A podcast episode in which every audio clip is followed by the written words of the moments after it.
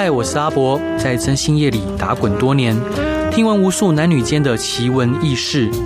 现在就让我带你一起揭开真心社的神秘面纱。欢迎收听《真心话大冒险》。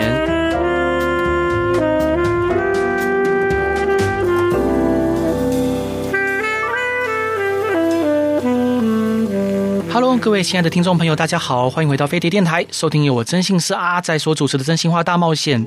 嘿，今天邀请到的来宾非常特别，CC，你可以帮忙介绍一下吗？今天邀请到的是博哥非常非常喜欢的一位长辈，他曾经在中央警察大学外事警察系主任，也是现任的立法委员游玉兰女士，欢迎欢迎。欢迎，Hello，谢谢谢谢阿伯，还有谢谢西西，您好。所以呃，委员想请教您，就是我们知道你生日快到了，嗯，对，所以您是双鱼座。我是双鱼座哈，在二月二十七，所以我说我的生日这么重要，所以这个中华民国一定要在第二天还要 一定要放假哈，因为对，因为前一天一定是狂欢。不过不过对我而言呢，我的生日呃用农历来讲是更有意义的。我今年的我不是不是今年，我每一年的生日都是大年初十哈。嗯，那。一般而言呢，一般人大概不会记得，呃，我的生日是这个，就是。因为你在呃网站上查到的都是二月二十七哈，可是我们今年大年初十，呃，我们立法院已经上班了，对，我就收到了一个蛋蛋糕哈，就是侯友谊侯市长送来的，对吧？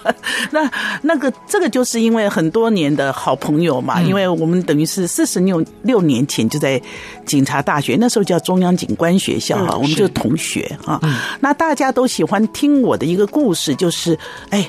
这个这个，我我过去我在去年九月二十二号之前啊，当了五十四年的叶玉兰，对。哈，对，那这个也是有个故事的啊，因为我的父亲叫做游成和，就是宜兰人嘛，宜兰人这以为一大堆了哈，就是阿布拉哈，是，所以这个呃，我爸爸其实在日据时代就是当警察，嗯，那在那个时候当警察，其实呃算是台湾人还不错的一个工作哈，那呃我。所以，我自有人类历史以来哈，我我就自有记忆以来哈，嗯，呃，我我家就都是住在警察宿舍里面哈，因为呃，我爸爸呃，大概呃，跟我妈妈结婚的时候就已经当主管了哈，啊，所以那个时候啊，在宜兰哈，那个呃，都是派出所主管的话，都有主管宿舍，对啊。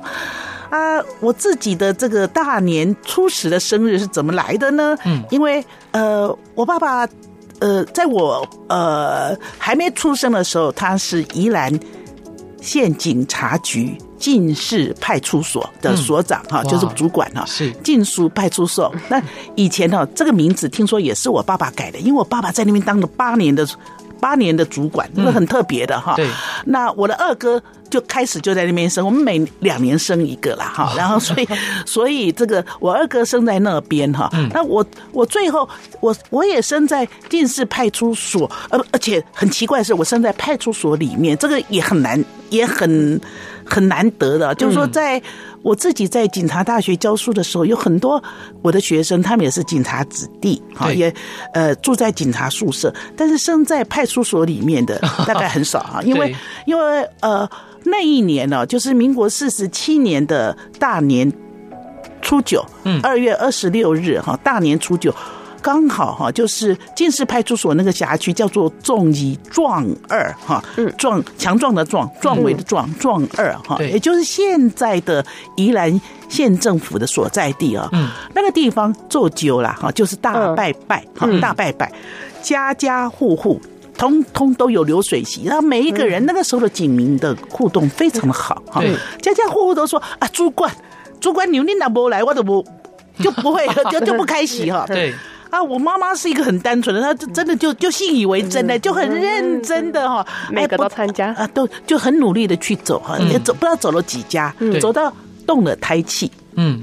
动了胎记，那我爸爸是一个蛮会喝酒的，所以啊，所以我们很多人，呃，我我我的兄弟姐妹的酒量都还不错哈。这、嗯、那我爸爸呃这个等到我妈妈动了才起，就是晚上半夜哈，半夜三更，这个主管娘动了，这个就是我在她肚子里面，开始嗯，开始在那边想要出来了哈。对，结果我妈妈呃就叫我爸爸叫不醒了啊，哈，所以也没有办法说呃送到附近什么地方去，或者是请。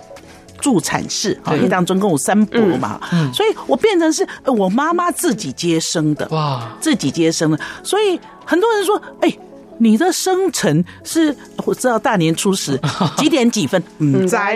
然后我妈妈说，等把你呃把你整理完，剪的脐带，然后说，哎，天就开始有点微微光了。所以后来我有个哥哥哈，我的二哥很厉害的哈，他他呃也会什么什么紫微斗数，他又是那个清大数学系的高材生，所以他去推算了，然后也有人帮我算过，说哦，然后照我的这个流年运势这样算下来。他说：“我可能是早上四点四十五分左右出生，好准确，就是就是他们呃，就。”我的这样出生的经历啊，就是就注定了我这一辈子基本上是离不开警察的，啊，就是一辈子都在警警察这个大大家庭里面。是哇，这个因为我从小也在警察宿舍长大，因为我小时候住的警察宿舍是那种日式的平房，对对，日本宿舍哦，委员也是吗？对，因为所以呃住日本宿舍啦，然后因为派出所里面以前还会有这个工友嘛，所以那有时候工友会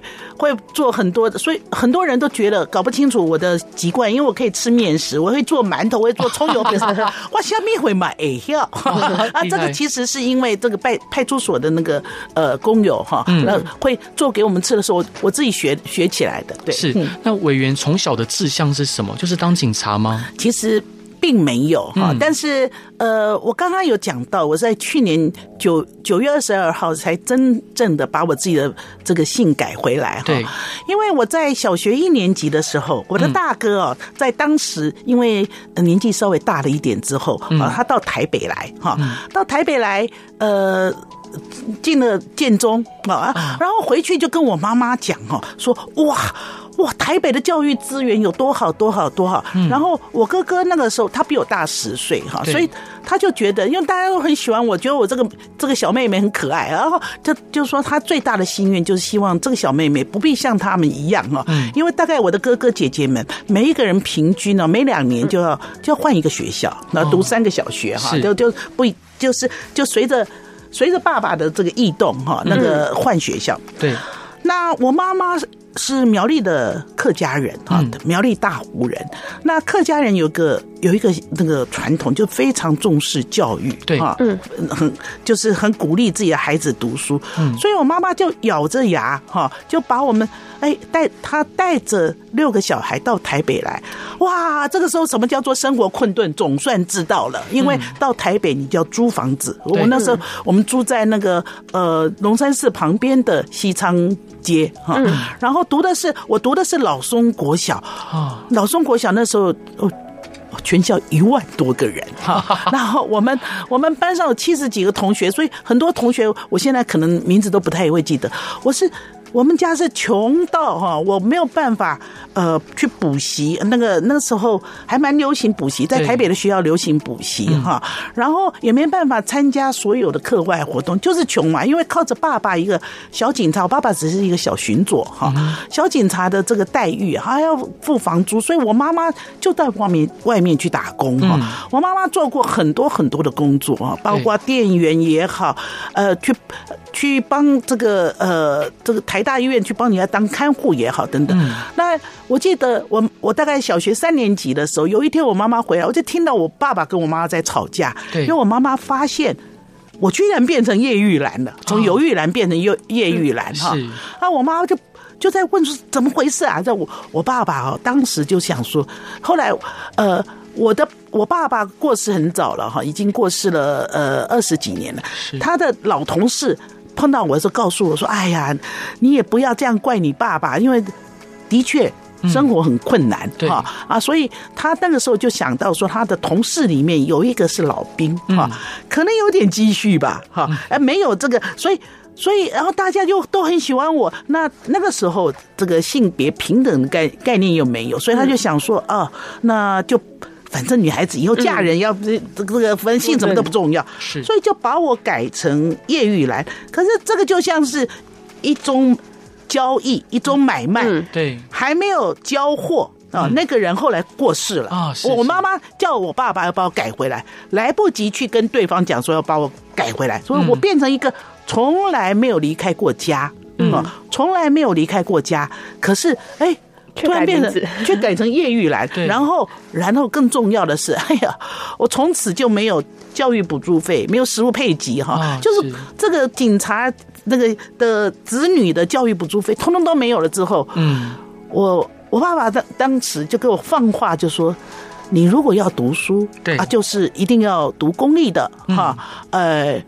要拿奖学金的，否则就别想啊！是，这因为的确都没有都没有办法说有学费补助了，嗯，所以所以我从小大概从国中开始，我都一直拿奖学金啊，都一直得奖，所以我后来读了北一女哈。那可是等到我读北一女的时候，其实我的我的。哥哥姐姐们哈也开始都有工作了，大哥哈也在创业哈，二哥清大数学系毕业之后，在补习班教书，在嗯，那所以那个时候我其实是开始有一些梦想，是。梦想就是哦，我也可以去读台大，然后去去留学了哈，就就是哥哥姐姐们应该供得起我去读这些，但是没有想到，在我高三啊，在联考前一个月，对。我哥哥，呃，我大哥开着车带着我其他的三个哥哥姐姐，所以我有四个哥哥姐姐在在车上，嗯，到南部，然后就在云林刺桐的时候被一部应该是酒驾的哈大货车撞了哈，我大哥当场过世，那我的三个哥哥姐姐都受重伤，嗯嗯，所以那个时候，哎，我是我一夕间被迫长大哈，是。啊，那个时候那一年呢，就民国六十。五年啊，六十五年，也是警察大学，呃，警官学校哈，开始招收女生的第三届。那住在我对面，就是我们我们住在那个新店七张的警察宿舍。嗯，我们对面就有一个姐姐哈，她在警警官学校服务哈，是，她就说啊，这个很难考的。啊你，阿兰你不见得会考得上，就跟我啊有妈妈啊不可能考得上了，不是不是呃北女就一定考得上，嗯，那时候我就偷偷的去报名了哈，因为我就觉得说呃试试看嘛，嗯。啊没有想到，因为那一年我们招收八个女生啊八个女生，那我我还蛮幸运的，我就考上了啊就考上了，所以没有从小这个这个励志从警，是 是，但是。因为。呃，出生在派出所里面，嗯，后来在台北啊，本来开始在呃这个台北的这个龙山寺附近啦，就是也去这个租房子啊等等的。到后来，我爸爸在那个警务处的直属大队哈，台湾省警务处那边，对，配到我们家终于有一个配配到一个警察宿舍，我就住在警察宿舍里面哈。然后当然对警察是熟悉的，而且也看到自己的父亲过去在。在宜兰家乡哦，受到呃这个人民啊，跟人民的互动哈，呃这个都很好，跟民众的互动很好，所以对警察也不排斥。嗯、是，所以呃委员这一段你想分享给大家的歌是什么歌呢？嗯、这段我要分享给大家的歌是许美静的《城里的月光》。为什么是这首歌？因为我觉得许美静这首歌啊，有一。有一股浓浓的幸福的感觉哈。那最近我们知道，呃，星云大师圆寂了哈。是。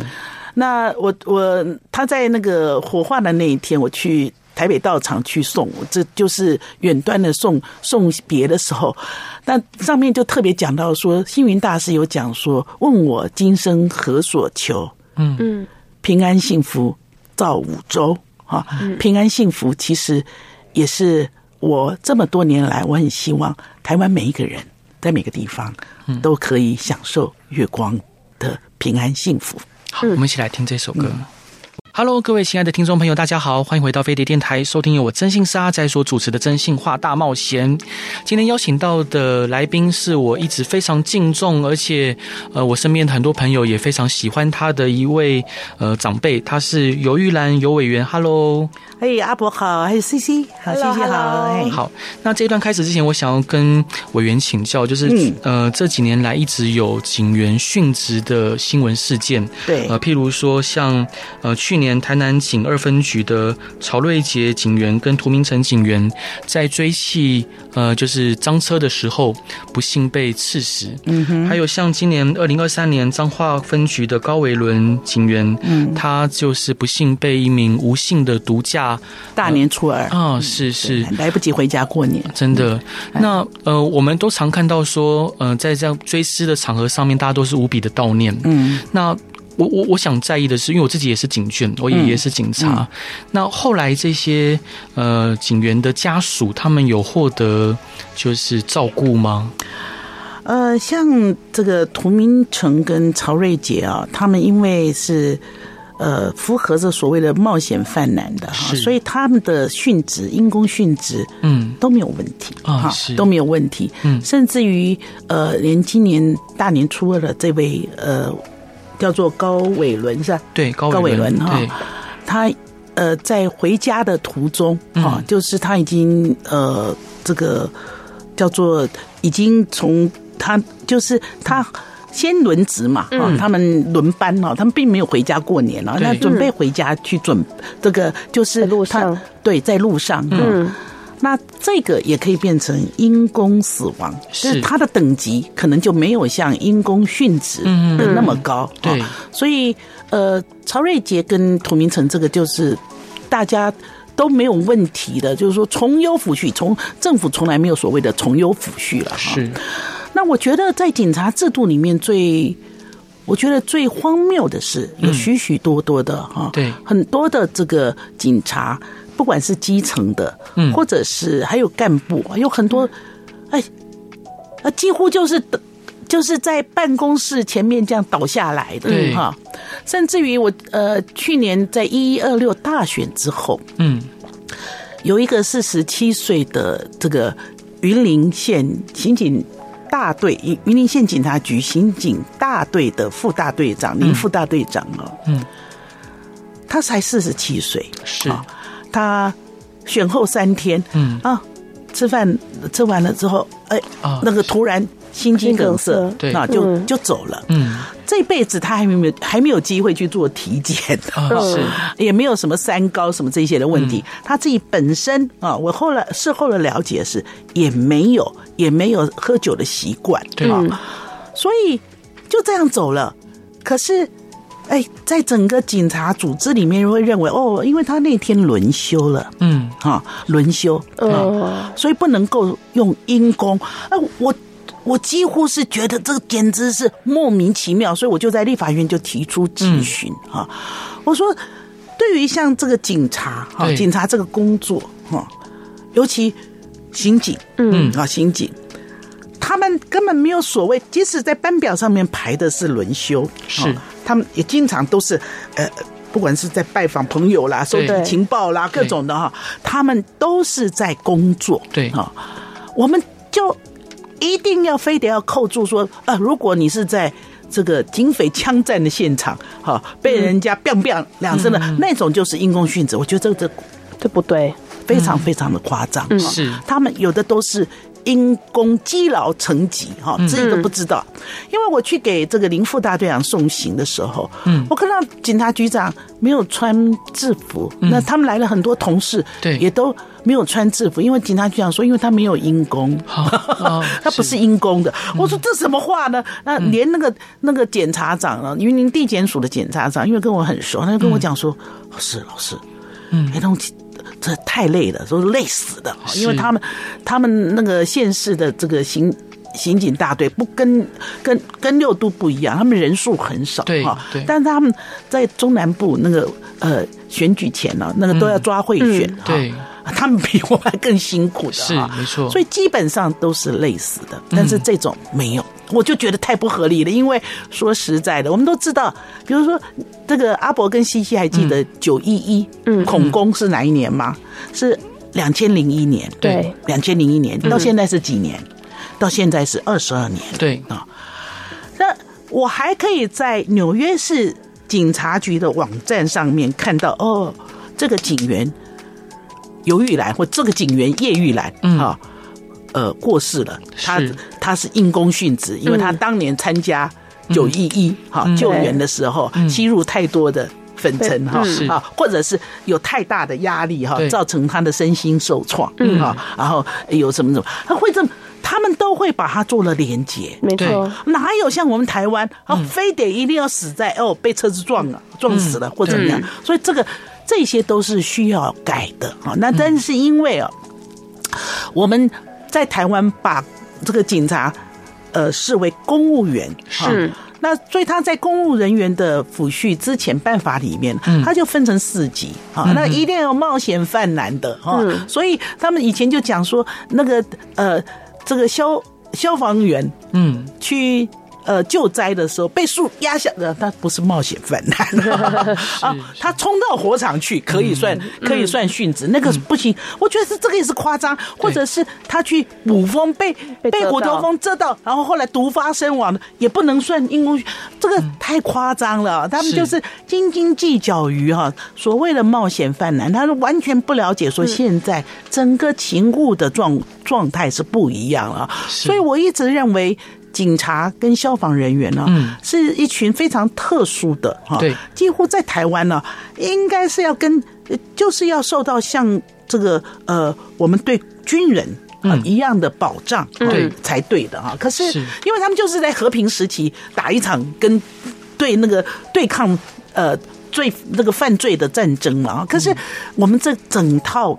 整套的保障制度都不足的，都不足的。嗯、对，是。那想请问委员，就是我们常提到说要维护警察执勤安全，嗯，以及执法尊严，嗯，但是呃，就是动辄就很现在很多人都呃手机。就可能遇到警察执勤就录影，录影，然后把一些可能断章取义，把一些可能不利于警方的画面上传到网络公审。嗯，所以说警方的执法尊严以及执行安全都没有办法很好很好的获得保障。对，对于这一点，委员有什么样的想法？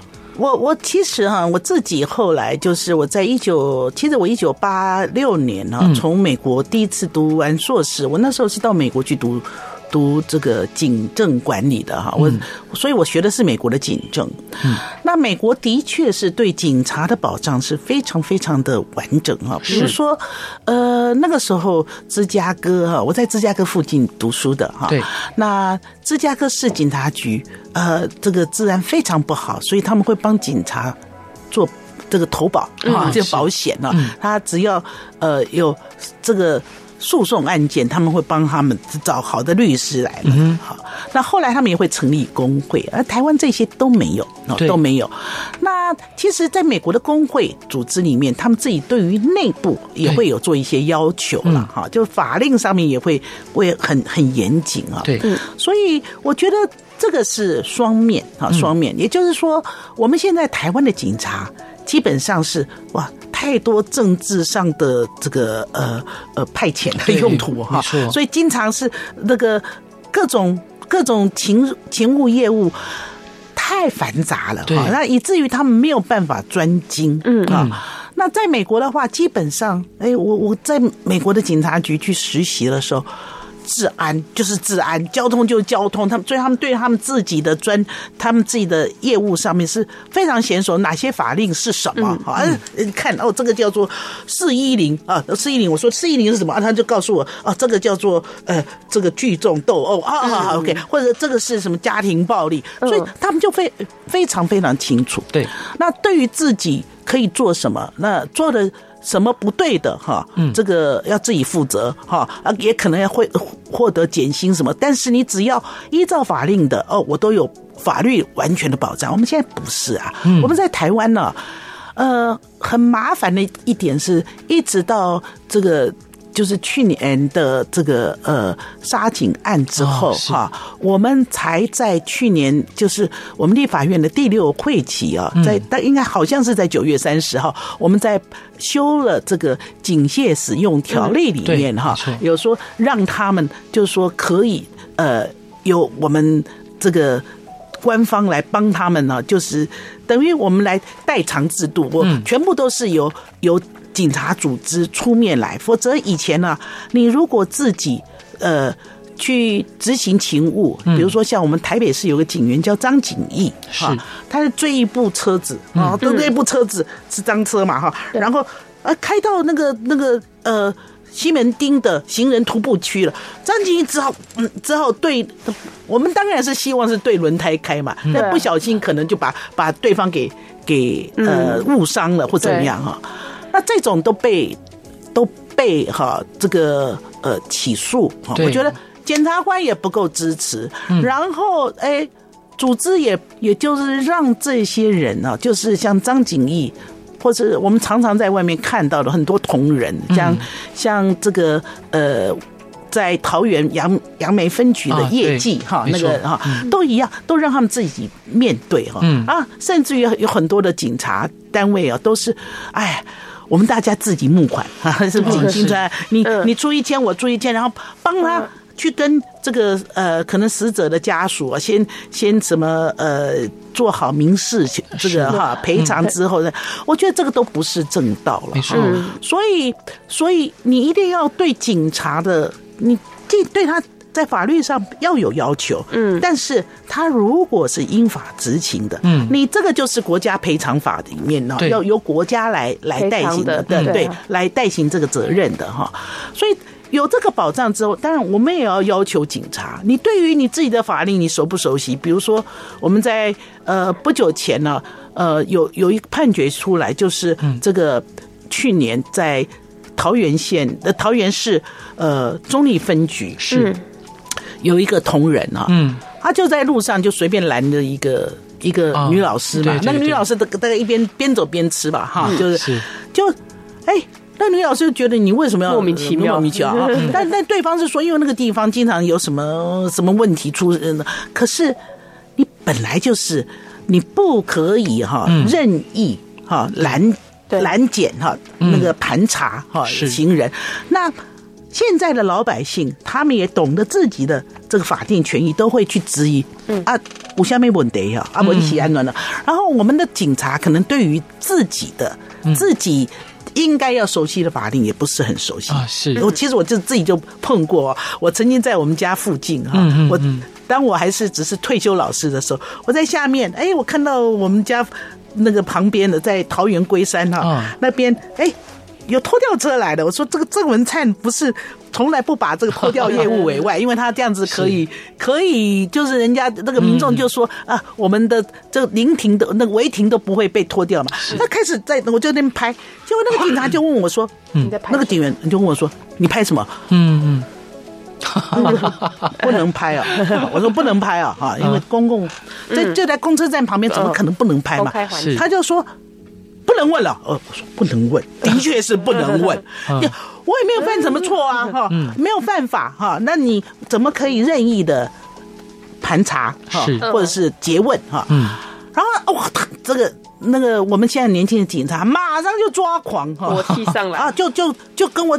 啊！我是国家经过国家考试的什么什么公务员什么？你现在这个什么什么这个妨碍公我妨碍什么公务啊？对，然后我说我也是国家考试的，我他没有人说我是谁了。反正那我记得那一天呢，我我做了这样子的，我就把这个过程贴到脸书上。啊，那一天还被那个小董，那个董志生还在他的这个这个飞碟午餐里面，哎哎呀，太好笑了！哎呀，太好笑了！他正在笑我，就就说这个这个哎。教授背了，但是那个钟丽的那个事件，他如果只是口角也就罢，不是，他还对他动粗了，对，还用大这个大外哥，对，然后还把他这个上手铐带回去，哈，是。其实那件事情啊，一开始的时候就就很多这个团体啊，也那我我好像是我人在那个司法法制委员会，所以很多人就来就是传给我了。嗯、然后我就跟警政署那个关切了一下，我说这个你要不要 要不要这个呃检讨一下？但是但是当时很多人哈、哦，哎、嗯、都觉得哎那时候叫叶玉兰。是。哎叶委员。嗯。啊你为什么不挺警察？啊你是怎么这个这个这个是是。有的时候，我觉得警察要守法，哈，一定要守法，嗯啊，赢得人民的尊敬，是。那但是我也要努力来给你们最周延的保障，对，这个是这样子，对，互相的。委员这段想分享给大家的歌是什么歌呢？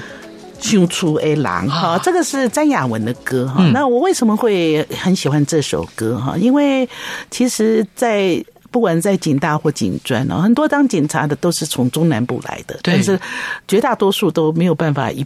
一毕业的时候就回家了，是 都都会在这个六都流浪啊，或等等，所以常常都会相处啊。那呃，这首歌我听得非常有感啊，也送给所有现在在台湾各地啊，为了我们台湾的安全、治安、嗯，公共安全，所有的警校弟兄，我送给你们这首歌，谢谢，谢谢委员。Hello，各位亲爱的听众朋友，大家好，欢迎回到飞碟电台，收听由我真心是阿仔所主持的《真心话大冒险》。今天邀请到的来宾是我一直非常尊敬而且非常呃钦佩的一位政治人物，然后他同时也是我身边很多朋友呃非常敬仰的对象，他是尤玉兰。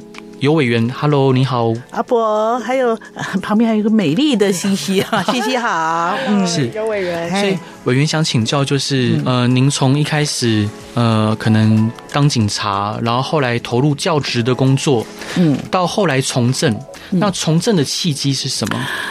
其实啊，这个我在我的人生的规划里面，从来没有一个要从政的这样子的规划，是。那我其实，在呃警察大学服务的时候，我同时也也呃在妇女团体里面呢，也做很多工作。对，比如我曾经当过台北市妇女救援基金会的董事长啊。嗯、那跟现代妇女基金会跟很多的基金会，针对我们的妇幼安全哈，这个这些议题啊，我都有很多的努力。是，可是我们呃，我在这个警察大学啊的最后一年，就是一百零三年吧，二零一四年了，嗯，刚好碰到我们呃警察的一个最大的劫难哈，就是太阳花哈，太阳花运动。我们知道太阳花运动，呃，对于警察来讲啊，当时就开始有许许多多这个同仁啊，是比如说从。中南部啊，就被调上来，在台北街头哈，餐风宿露，然后都不能回家嘛。我记得三二九的时候，我们就先发动了一个啊，就希望能够让他们回家，去送康乃馨啊，或者什么的啊。这个他们的家人都很担心他们，这这个睡得什么，所以我也我也去帮他们募款了，找一些人呢，这个给他们呃募个帐篷也好，或者是这个睡垫也好哈。那到后来啊。到呃那年的五月四号哈，这个假日吧，礼拜六还是礼拜天呢？嗯，当时玉木明这个就是新党的玉木明主席啊，嗯，就呃打电话给我说，哎，他说这个呃那时候叶教授嘛哈，他因为以前我就是。见过几次了？他说：“叶教授，叶教授，我这个呃，我是不希望我们的警察同仁太辛苦啊，所以我在我先去抢到了五月四号的凯道的路权哈，我想要办一个挺警察的呃大型的活动，对。啊，所以我那次哈，我就去呃，我我去参加了，而且在那之前呢，我利用一个一个休息的时间，也到飞碟来哈，来录了一段哈，就是我们要挺挺法治，挺。警察哈，对，才能够救中华民国这样。是，我没有想到这件事情啊，到后来啊，是呃太阳花落幕了之后啊，就变成这个绿营的民民进党的许多哈，还有那个还有那些这个太阳花的那个，嗯嗯，就对我进行海量的检举，是。啊，检举，嗯，呃，当时我已经在这个在。媒体上面有时候会写一些专栏文章啊什么的这些的，那那个时候我对于警察大学，呃，每一次一有检举来，他们也知道我做的。我觉得一个警察大学的老师不能够去讲挺挺警察、挺法治，哈，这个是什么东西？然后然后每一次都要做调查，什么什么？我后来就觉得啊，人生要是这样就太。太无聊，太累了，所以。我当时我就毅然决然，因为他们说我那个时候我担任的是行政警察学系的系主任哈，跟所长，所以是有行政这个主管，所以这个叫违反行政中立，嗯、不会讲。所以我后来就说，那这样子我就提出退休，我希望换得完全的言论自由。是，所以我后来呃就在那一年的这个八月一号退休了。嗯，八月一号退休之后，呃。到了那个一百零零四年吧，二零一五年哈，十月那个二零一五年的年终的时候，对，那时候的警政署长是陈国恩。啊，是。陈国恩就来跟我讲，他觉得警察因为在太阳花被伤的很很严重，真的，他就跟我说，哎，他想要去运作，他希望我能够同意哈，同意去，呃呃，如果他们去请国民党。把我列入不分区啊，希望我能够同意啊。对，我想一想，警察真的一直都没有人帮他们在国会发声，所以我同意了。嗯，可是那一年国民党大概我不知道，那时候是朱主席哈，嗯，朱主席大概不知道是怎么怎么回事哈，就是没有，并没有跟这个把我放到那里面去哈。是，那反而是后来我有跟这个郝龙斌。好好副主席，那是好市长，我我跟他也蛮熟，我就跟他讲说，啊啊，你们如果他们有找了一个呃，有有一个，那我我现在就孤影其名啦，就说是警界代表，可是我是觉得那个，我说这个不不合适的啦，我说你如果找找王卓君也就罢了哈，那个因为王卓君也退休嘛，对，他说王卓君不愿意啦，后来三搞四搞，结果哎。因为郝龙斌先生也是新党原来的呢，不知道是不是这样子的关系啊？就是党中央，因为那个时候我还在中央党部还担任考纪委员啊，所以我一直都是国民党员，然后。他那个时候，呃，党中央就跟这个玉主席啊，就就讲好了，让我去。那个时候，玉主席找我说，我是国民党员呢。他说，哎，我们没有必那个，我们是一个软性的政党，你不必退出国民党。所以我从来没有退出国民党过的哈。那他说，那个时候其实，呃，好像是我是排第一嘛，这个邱毅是排第二哈。当时其实玉玉主席跟我。讲了一个是让我我觉得很厉害的一个，就是说，他说已经跟这个洪秀柱谈好了，说洪秀柱会第三了。我们就想说，哦，那这样子就可以至少有三个人就可以成立一个政政党团党团哈，在那个立法院里面，我们就可以做多少事情了哈。但是当然后来是没有想到，是因为周子瑜事件啊，周子瑜事件，然后呃，洪秀柱洪主席后来是因为他也决定只要留在党内，对，那也。因为那个时候，呃，他怕他离开了，人家会认为说他是因为换住的事件，那就是鸡肠鸟肚，然后就他选择留在党内来来做改革。对，那我后来呃就变成立委。未遂嘛，其实那那一次，那一次很多的这个警察同仁都非常非常的兴奋哈。那时候我也听到从警察的保防系统里面告诉我，老师奇葩奇葩，他们自己去调查说有奇葩哈，就认为说我们大概会至少会上去三三个到五个这样，但是没有想到到最后，因为呃在大选的那天突然出现了周子瑜事件啊，对。那我后来就一直都没有在呃，就没有在考虑。那我还是继续在写写我的这个呃专栏然后还有一一个网络的节目这样子。嗯，继续在帮警察那个。然后也是刚刚阿伯在讲的，其实，在那段时间呢，我因为呃我的同学侯侯友谊那是侯副市长的关系哦，我我们也有一笔小小的基金，我基本上就是在全国各地都去看一些因公殉职的哈，还有因公这个。受伤生病的一些同仁哈，是，所以慢慢的就是也也发现，其实各地都有不同的声音，都很希望说，你警察一定要有人进去，然后再加上那段时间这个年改对警察伤害很大，真的，所以等到。呃，侯友谊，呃，我我们那个竞选哈，这个台北市长成不新北市长成功了之后，嗯，我那个呃侯市长他们大概就把我推荐到国民党部分区来哈，就是希望能够把我过去在专栏上面所写的所有的警察的问题哈，还有警察的权益等等，尤其是退休呃警校的一些应有的权益，对。啊，能够带到呃。立法院来发声，所以这个这个就是从政，其实从来没有准备要从政。那如果没有太阳花，我也不会去跟呃玉主席哈有这一次合作，也不会被呃这个民进党把我视为这个 这这就是洪水猛兽一样哈，不断的攻击哈，然后到最后呃最后就是国民党再把我呃。提名出来，对，是委员。我们知道您有一个 YouTube 的个人频道“干妈出任务”，为什么会取名这个主题？干妈，这个主题的定位是什么？我我这么讲好了哈，“干妈出任务”啊，是因为呃，我在立法院之后啊，我们当然在呃，我其实，在立法院里面，我是一个很认真的立法委员啊。我第一个会期在。在内政委员会，但是对警校的问题非常非常的努力。嗯，那第二、第三个第第二年跟第三个会，嗯，第三年呢，我都在司法法制，因为管警察的，不管是不管是这个法务部或司法院哈法官，或者是像这个考试院哈，考试院是有关于公务人员的这个呃法规等等，对，也都在这个司法法制哈。那那些议题说真的都比较硬。啊，那没有办法贴近这个民众。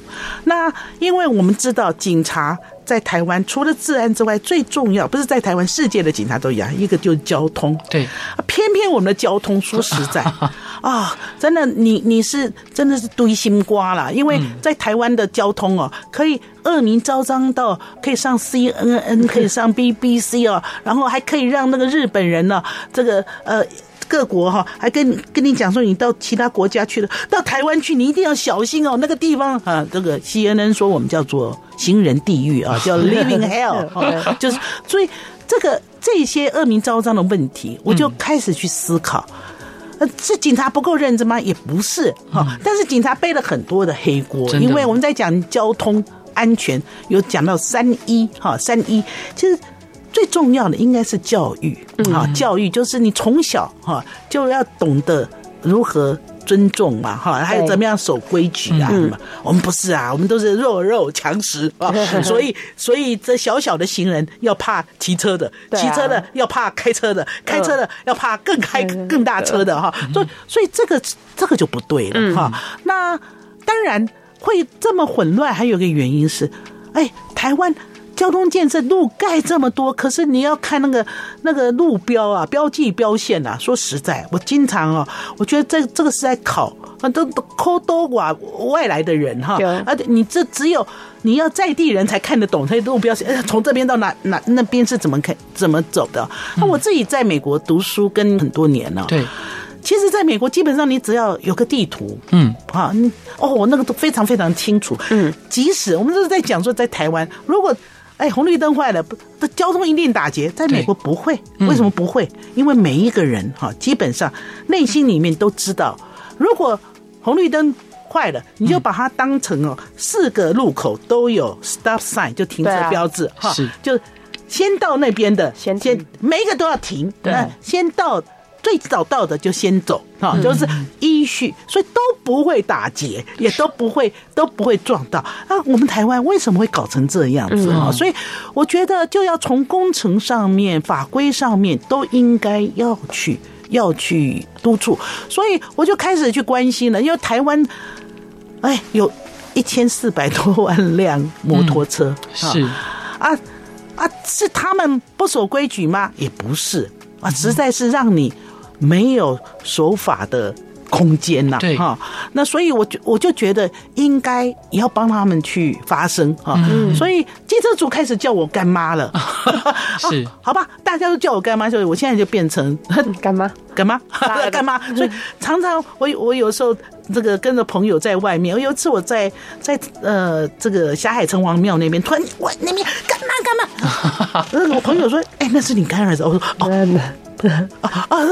机车主，这这这叫干妈？那么，所以所以这个呃，干妈出任务，其实我觉得也应该要有这样的一颗母亲的心一样 哈，去关心每一个用路人啊。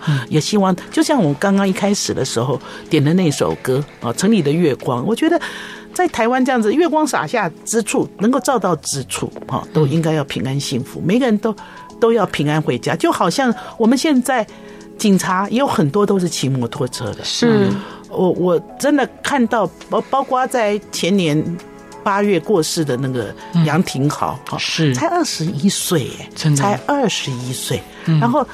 他是他们家，他不是像我说我穷啊，好家里遭受变故，说我要去当警察，不是，人家是哎波贝金孙呢，哈，嗯。啊，然后然后独子，嗯，呃，可是他是真的就是像阿伯刚刚讲，是从小立志要当警察，对，所以他妈妈告诉我说，我们廷豪是。杨家唯一单传，唯唯一单传单传，不但如此，而且他是他健保卡一次也没用过，是。哈，就是这么健康，嗯，这么有心的一个孩子，对。哈，就是就是在摩托车上面，就是被被另外一个无照驾驶这样撞的，所以这个这个交通安全，我觉得对我来讲哈，这个才是真正。是城里的月光，一定要把它撒出去。嗯嗯，其实今天真的很感谢，就是委员愿意来受访。好，一来就是真的对您非常的敬重，二来其实我们从刚刚访谈之中知道，说委员非常的认真，在各个议题上面的不管咨询跟资料准备，还有最重要就是他对每一位殉职或者是呃，就是。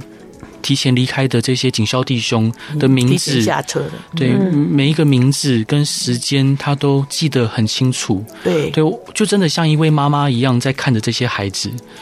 对我，呃，他们都是我。呃，不会遗忘的兄弟啊！我自己自己在警察大学当图书馆馆长的时候，是我我觉得我图书馆里面有一个殉职远景的区域，可是我觉得摆不下了，所以我帮在网络上帮他们设一个啊，是。然后我特别请了现在在这个呃新北市当训练科长的肖慧珠，她是我们的。大才女啊，帮我写了一这个一首诗，叫做《未曾遗忘的兄弟》。是，我觉得在在我心中，他们都不会被我忘掉的。嗯嗯，永远都感谢他们在在呃台湾这块土地上面所做的所有的贡献。不管他们离开的时候是二十一岁。